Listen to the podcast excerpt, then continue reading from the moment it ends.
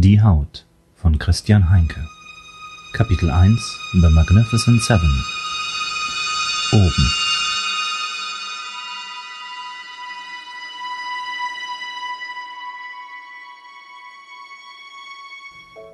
Detective Helen Louisiani betrat das Riverhouse durch das hohe, schmiedeeiserne Tor im Rokoko-Stil und wurde fast von einem hindurchrasenden Streifenwagen überfahren.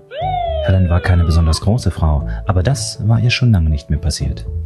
Gerade noch rechtzeitig sprang sie beiseite. Der Fahrer hupte und begann wütend zu gestikulieren. Als er sie und ihre Marke am Revers ihres schwarzen Kostüms erkannte, hielt er klugerweise sofort die Klappe. Im Schritttempo setzte er daraufhin seine Fahrt fort und parkte am Rand des Hofes, wo schon weitere Wagen standen. Aus der Entfernung erkannte Helen die zivile Limousine von Davis, ihrem Kollegen. Das Knattern eines Hubschraubers weckte ihre Aufmerksamkeit. Sie blickte nach oben. Er war zu weit weg, um das Senderlogo zu erkennen, doch es war damit klar, dass die Geier bereits begonnen hatten zu kreisen. Sie würde sich sputen müssen.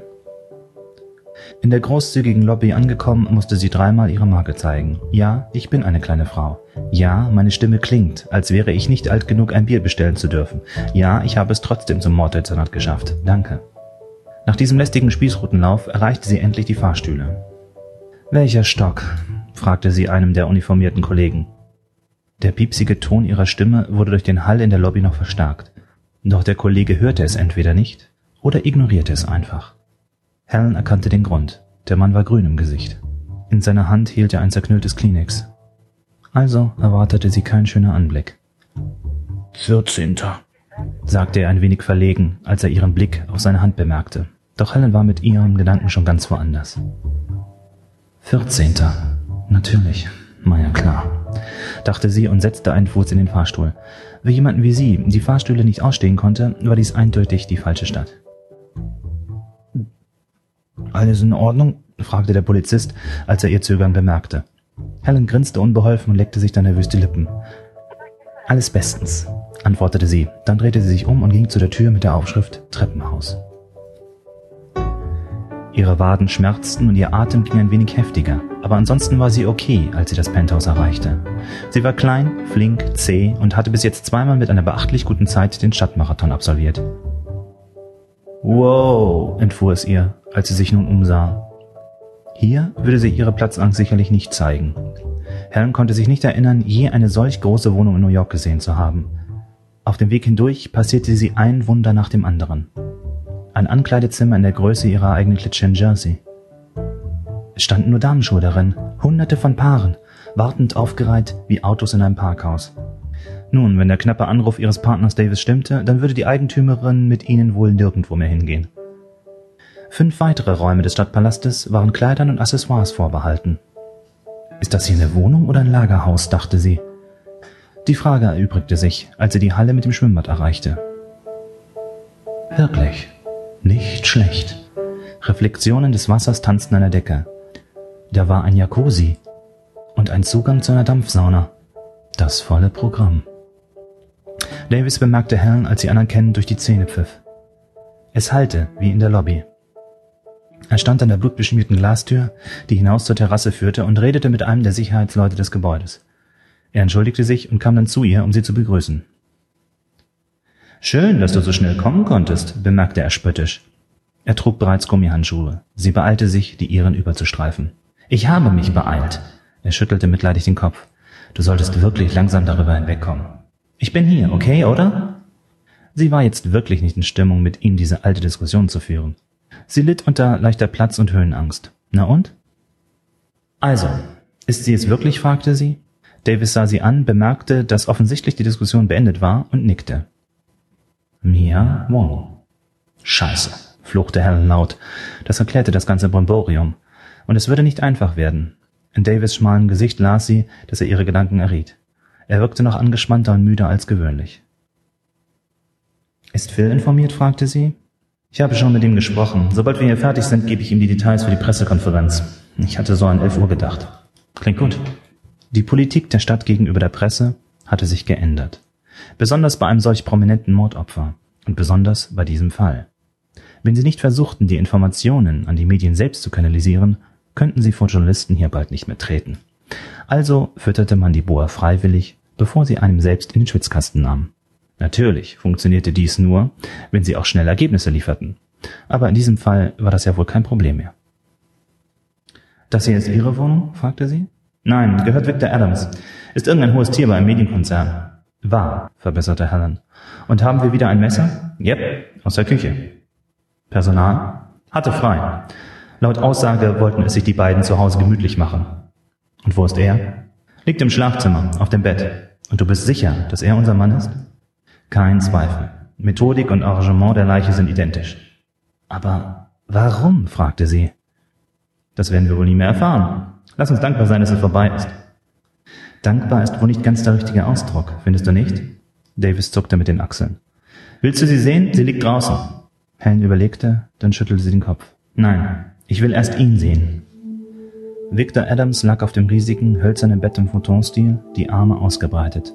Die Einrichtung des Schlafzimmers war schlicht und elegant. An allen vier Wänden hingen verglaste Rahmen, die jedoch ihrer Funktion beraubt zu sein schienen, denn es waren keine Bilder darin.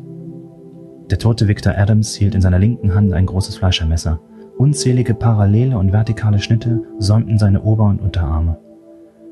Das Bett und die weißen Läufer davor waren vollgesogen mit Blut. Offenbar hatte er sich zuerst selbst verletzt und dann die Pulsadern geöffnet. Was meinst du zu diesen Wunden am Arm? fragte Davis. Helen ging ein wenig näher heran. Vielleicht wollte er sich bestrafen für das, was er Ines Diega angetan hat. Sie schnalzte mit der Zunge. Ja, vielleicht. Helen versuchte sich jedes Detail der Leiche und des Raums einzuprägen. Die Spurensicherung würde alles in Fotografien festhalten, doch Fotos transportierten nicht das Gefühl eines Tatortes. Schließlich nickte sie. In Ordnung. Jetzt sie. Mia Wangs Körper lehnte mit dem Oberkörper gegen die Balustrade, die dürren, endlos langen Beine ausgestreckt. Helen sah automatisch über die entstellte Leiche hinweg und musste schlucken. Von hier aus hatte man einen großartigen Blick auf den East River und die Queensboro Bridge. Großartig und hoch. Verdammt! Sie musste sich zusammenreißen. Es genügte, dass sie heute schon den Kampf gegen eine Phobie verloren hatte. Sie versuchte, sich auf das tote, verstümmelte Topmodel zu konzentrieren. Helen hatte im Laufe ihrer langjährigen Karriere schon viele Tote gesehen. Darunter waren auch grausam zugerichtete Opfer gewesen. Sie verstand jetzt, warum der Junge unten in der Lobby sich hatte übergeben müssen. So etwas sah man wirklich nicht jeden Tag. Sie versuchte auszublenden, dass sie vor den verstümmelten Überresten von Mia Wong, bekannt aus Funk und Fernsehen, stand. Fast gelang es ihr. Also schön. Das Offensichtliche zuerst. Wie schon bei Ines Jäger hatte Victor Adams seiner Freundin Mia Wong mit dem Messer die Haut vom Körper geschält. Sie lag in Fetzen um die Leiche herum wie nass gewordenes Geschenkpapier. Das Opfer schien bei der Prozedur noch bei Bewusstsein gewesen zu sein, denn es waren überall Spuren von einem heftigen Kampf zu erkennen. Irgendwann hatte sie dann die Kraft verlassen und der Täter konnte in Ruhe sein Werk vollenden. Erst danach hatte er ihren Bauch aufgeschlitzt. Helen stutzte.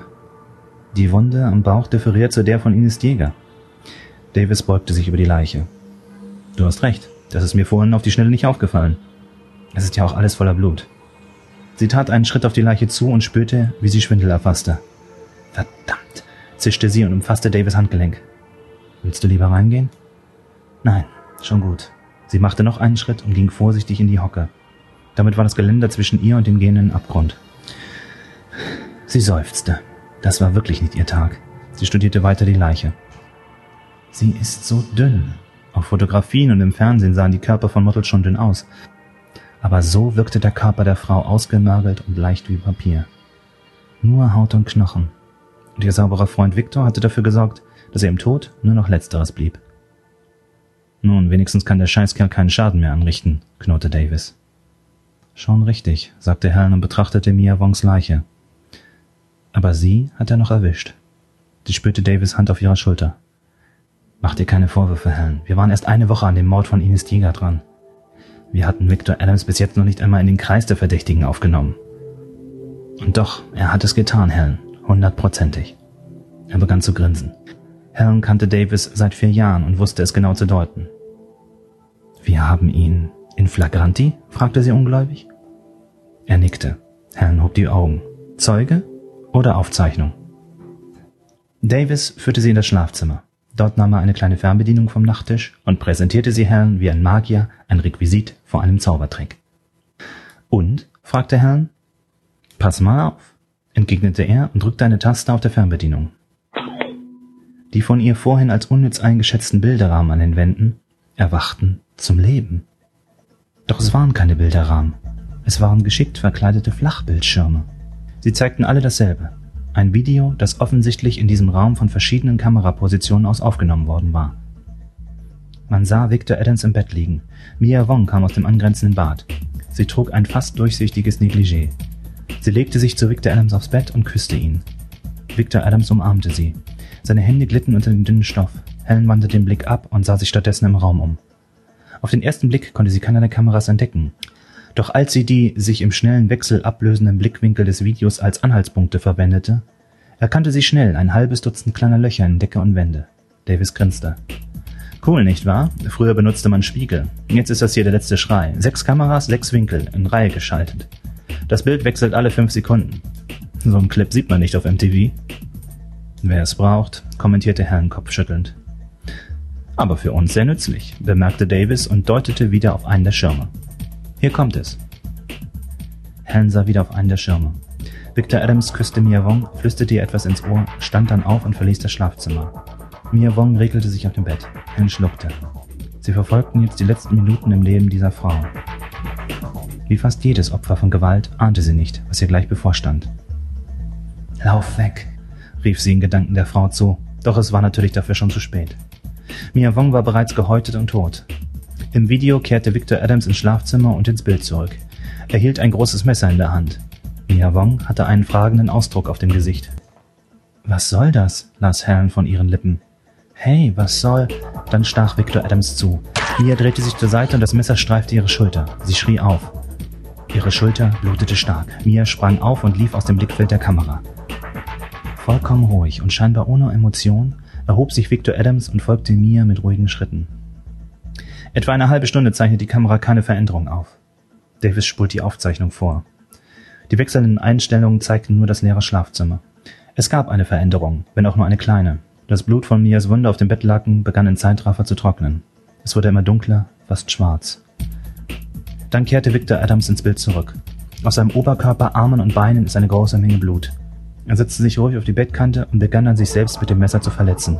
Dafür wechselte er zwischenzeitlich das Messer von der rechten in die linke Hand. Dann legte er sich auf das Bett und öffnete sich mit zwei schnellen vertikalen Schnitten die Pulsadern. Er breitete die Arme aus.